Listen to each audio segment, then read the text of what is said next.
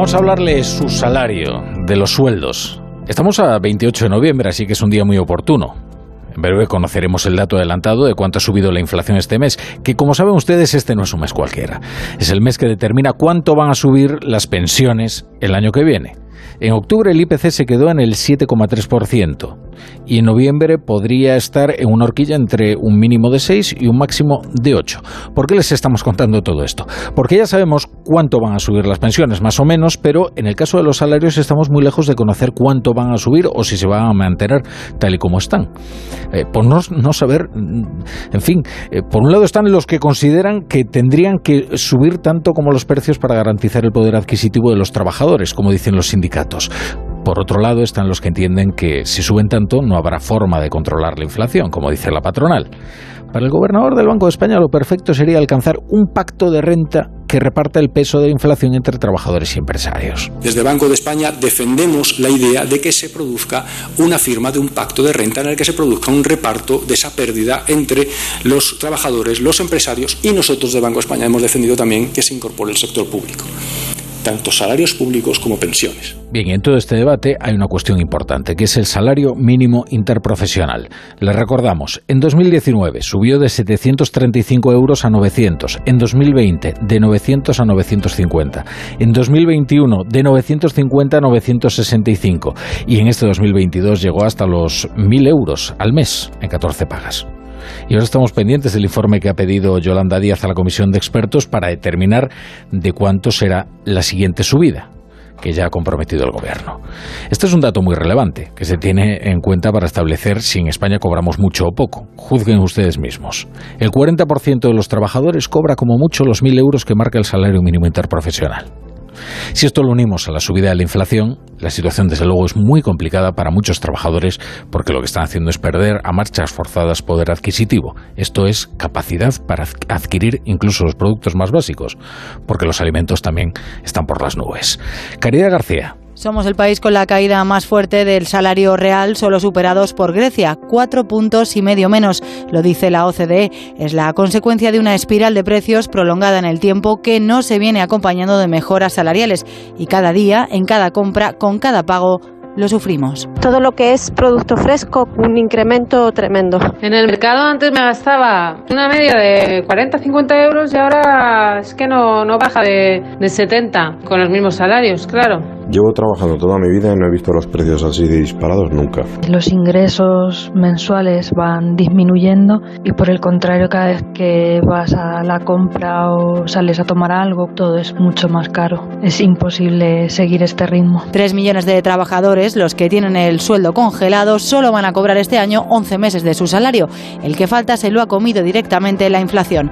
Unos 1.600 euros de pérdida de poder adquisitivo atendiendo la retribución media en España. Los que hayan logrado una subida del entorno del 3%, 5 puntos menos que los precios, van a perder solo 1.000 euros. Queda un pequeño reducto con incrementos salariales del 5%, pero son minoría, aunque la estrategia sindical del salario conflicto, dice Unai Sordo, líder de comisiones obreras, poco a poco va dando sus frutos. La negociación colectiva en el año 2022 ha hecho que los trabajadores protegidos por cláusulas de revisión salarial hayan pasado de ser en torno al 20% a estar por encima del 40% de los trabajadores afectados por los convenios firmados en el año 2022. En lo que va de año se han firmado la mitad de los convenios que suele ser habitual, pero la vicepresidenta segunda, Yolanda Díaz, que por cierto pronto debe determinar la subida del SMI, es optimista cuando se le pregunta si habrá avances con el nuevo año. Sí, y voy a trabajar para ello.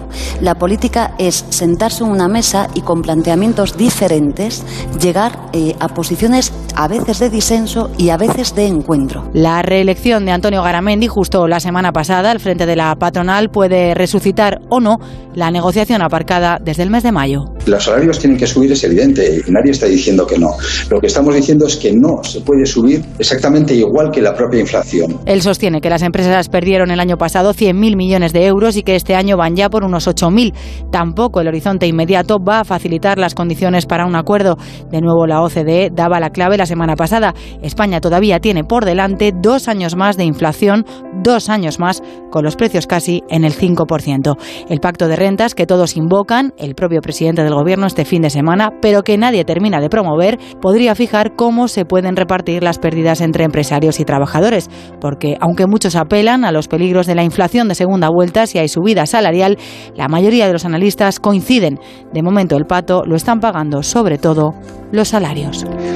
Y tenemos ya al otro lado de la línea a Florentino Felgueroso, que es investigador asociado de, de, FEDEA, Fundación de Estudios de Economía Aplicada, que nos ayudará a entender todo esto que estamos viviendo ahora mismo con los salarios y la pérdida del poder adquisitivo. Florentino, ¿qué tal? Buenas tardes. Buenas tardes. Eh, no sé si hablamos con demasiada naturalidad de esto del pacto de rentas, decía nuestra compañera Caridad García. Todo el mundo invoca el pacto de rentas, pero al final, ¿qué, ¿en qué consiste exactamente el pacto de rentas y por qué es tan difícil llegar a un acuerdo? Bueno, ¿en qué consiste el pacto de rentas? Yo creo que ha dado una buena definición el gobernador del Banco de España. consiste, al fin y al cabo, en un reparto de, del coste que supone la, la inflación para, para ambas partes, ¿no? Para, para empresas y para trabajadores. Um, luego, um,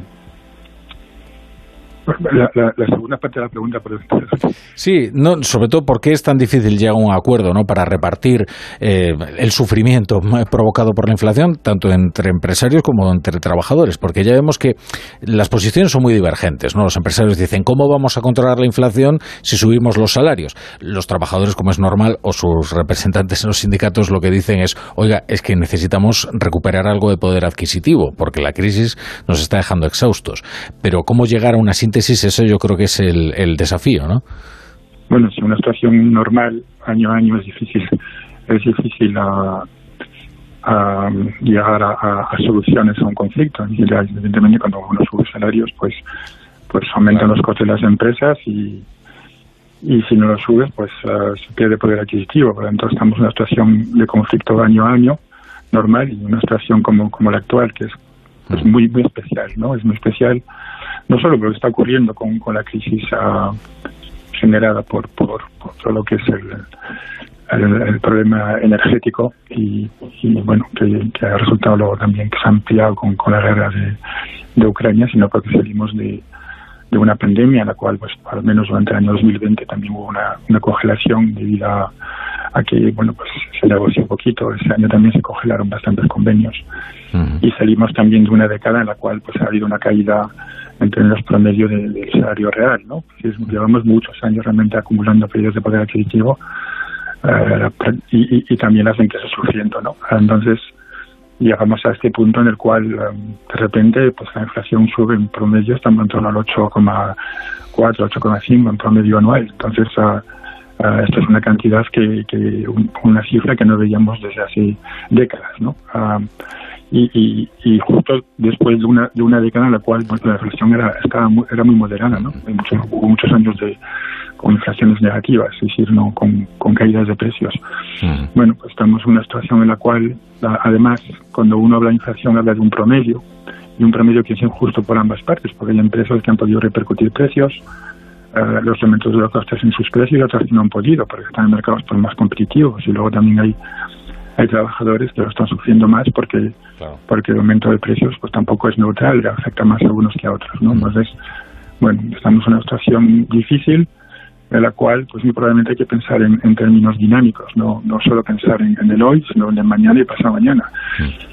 Y, y, saber que, que los sacrificios de hoy, bueno, pues siempre que se pueden recuperar en el, en el medio en el medio plazo, pues pues será mejor que, uh, que nada en cualquier caso y, y, y será mejor que, que, entrar en esta en esta en, en este um, problema no que es la, la, segunda ronda que los las subidas de salarios llegan a aumentar aún más los precios y, y que luego pues pues además un aumento persistente ¿no? que complica aún más las cosas. Es que le voy a hacer una pregunta que, en fin, me hago cargo de la dificultad de responder de una manera demasiado rotunda, ¿no? Pero en, en España se cobra poco. El, el salario medio vemos que, que, hay demasiada gente cobrando mil euros, un 40% están cobrando el, salario mínimo interprofesional.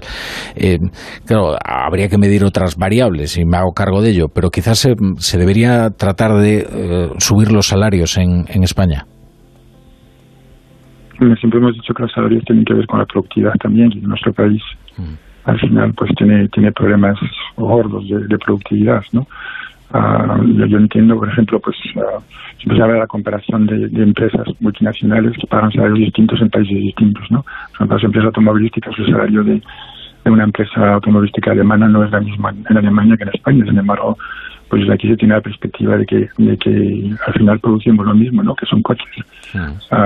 pero los salarios son fruto de, muchas cosas, entre ellos la productividad la, y el poder que tienen los trabajadores, el nivel de cualificación que también la productividad y, y, muchas más cosas. ¿no? Es algo bastante complicado de explicar. ¿no? Y y cómo se determinan estos salarios en España pues es algo más complicado, porque estamos hablando de los convenios colectivos, pero solo una parte de los trabajadores cobran en función del convenio colectivo. Hay trabajadores que cobran por encima, incluso por debajo, porque hay bastante economía irregular. ¿no?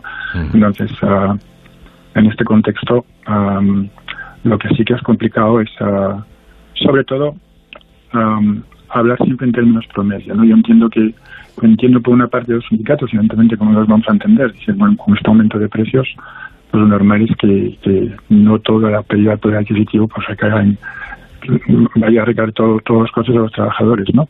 Pero también hay que reconocer que hay empresas que están surgiendo más que otras, hay empresas que también se están beneficiando bastante de la situación, pero también no hay que olvidar que en España tenemos muchos sectores que son, son no se rigen bajo competencia, y hay bastante poder de, de mercado a este nivel y, que bueno pues están obteniendo buenos márgenes, márgenes de beneficio, o es todo lo contrario, ¿no? Llevan muchos años sufriendo y entonces hablar en promedio, decir, habría que salirse también de ahí, pensar que hay un margen sectorial y también tiene que haber un margen de, ayuda a determinados trabajadores más allá de los salarios. ¿no? Ah.